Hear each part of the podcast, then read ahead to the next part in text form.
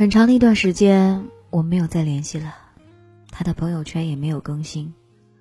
他只是告诉我说他生病了，让我不用担心他。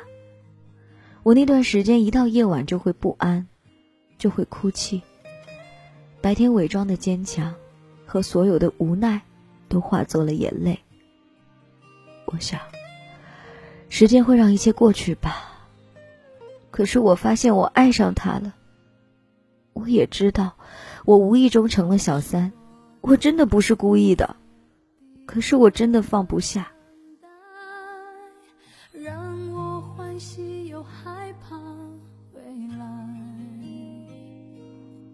我想把很多心里话写在日记本里。我写到：“我不会打扰你的生活，但是你累了，我这里是你休憩的港湾。希望三十年后，我们还能一起去三亚看日落。”然后买了一个礼物，同这个日记本一同邮寄到他的公司。我以为他能收到回我信息。可是等了一个多月，还是没有他的任何信息。那个圣诞节，我又买了礼物邮寄到他公司，还在卡片里写了一段话：宁愿犯错，不愿错过。抉择为何你从不放弃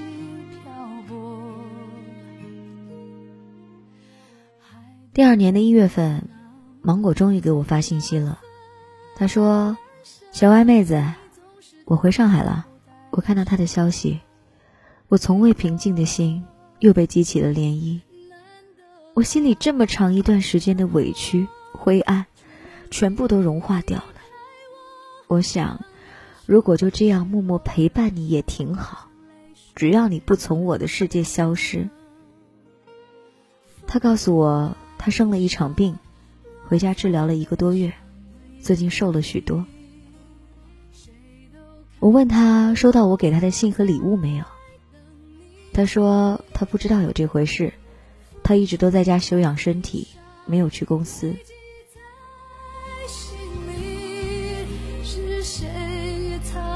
去的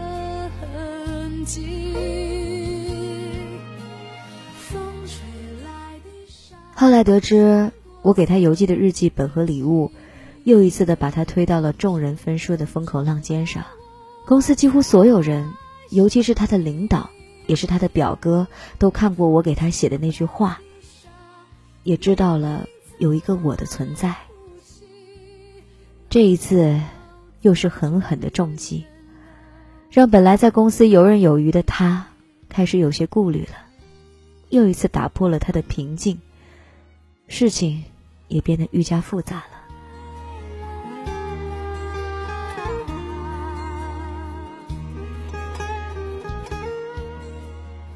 就这样，表面看似平静的心，却波涛汹涌着，不敢触及心里那道防线。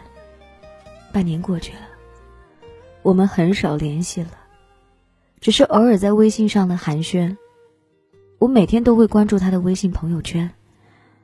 从朋友圈里了解他现在的生活状况，可是他很少更新了。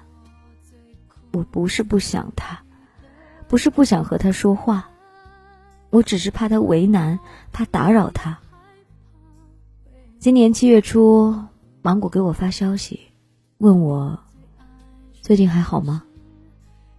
我鼓起勇气对他说：“能来重庆看我吗？”他对我说。不漂洋，不过海，这个夏天来看你。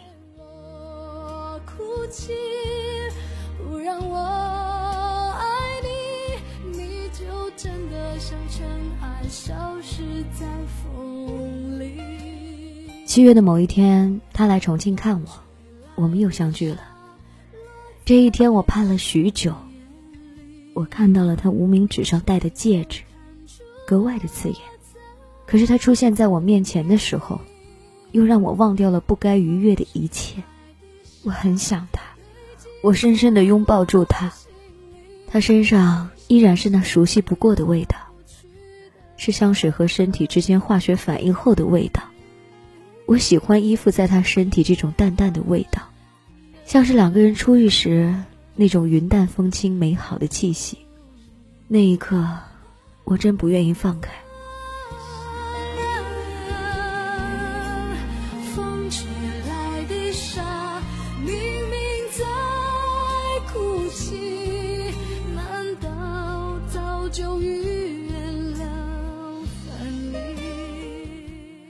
我带他去吃了他喜欢的火锅，他同事打电话来问他在哪里出差，他说重庆，没想到他的表哥也在他同事旁边，在吃火锅的时候，他家里的人就不停打电话过来询问他，他不停的解释着，这又让他陷入了进退两难的处境，而我，就像个卑微的小丑，在他旁边不敢吱声。第二天，我们还是像情侣一样。牵着手逛街，他说他至少一年没有看过电影了。我们就一起看了一场电影，像热恋中的情侣一样。从电影开始到结束，他一直牵着我的手，我的头靠着他的肩膀。如果他能陪我看一辈子的电影，该有多好！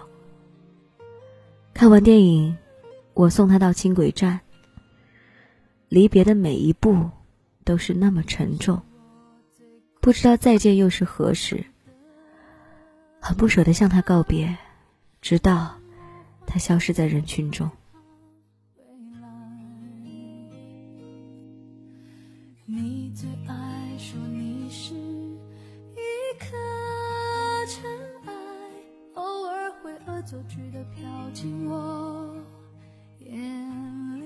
他回到上海后，一切又被打破了。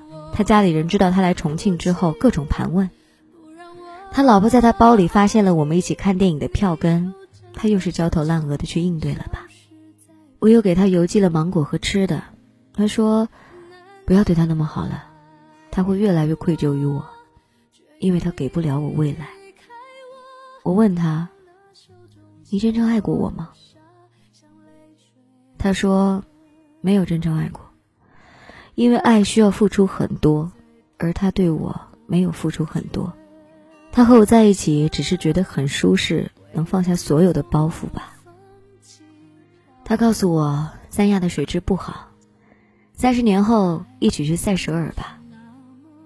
我不知道这是他随口带过的一句话，还是真心。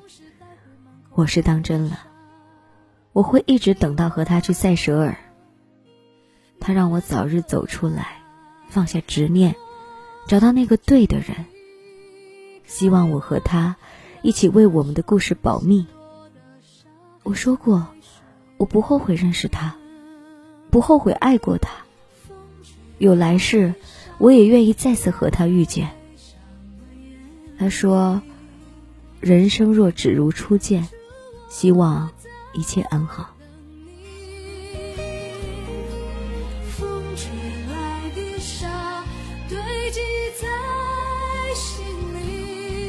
也许，人生中总会遇见这样一个人，让你刻骨铭心的痛，却又念念不忘。如今，我凭着嗅觉，终于买到了他一直用的香水，每天喷着记忆中的味道，仿佛他一直在我身边，从未离开过。下面这一段话是故事的主人公圆圆为我们录制的，小哥。希望你现在一切安好，我不后悔和你的相遇。如果有下辈子，希望我能早一步认识你。谢谢你曾经出现在我的生命里，我等着实现我们三十年后的约定。感谢圆圆分享她的凡人故事。看完这个故事，我内心也有很多的唏嘘感叹，但是我不能评价。因为每个人对真爱的定义不一样，每个人在爱情当中选择陪伴的方式也不一样，唯有祝你幸福。如果你也想投稿，可以在新浪微博 DJ 白雪的私信投稿给我，或者在 DJ 白雪的订阅号发给我，或者在蜻蜓微社区发给我。这就是今天的故事了，明晚继续讲故事给你。这里是凡人故事。我是 DJ 白雪，明晚见。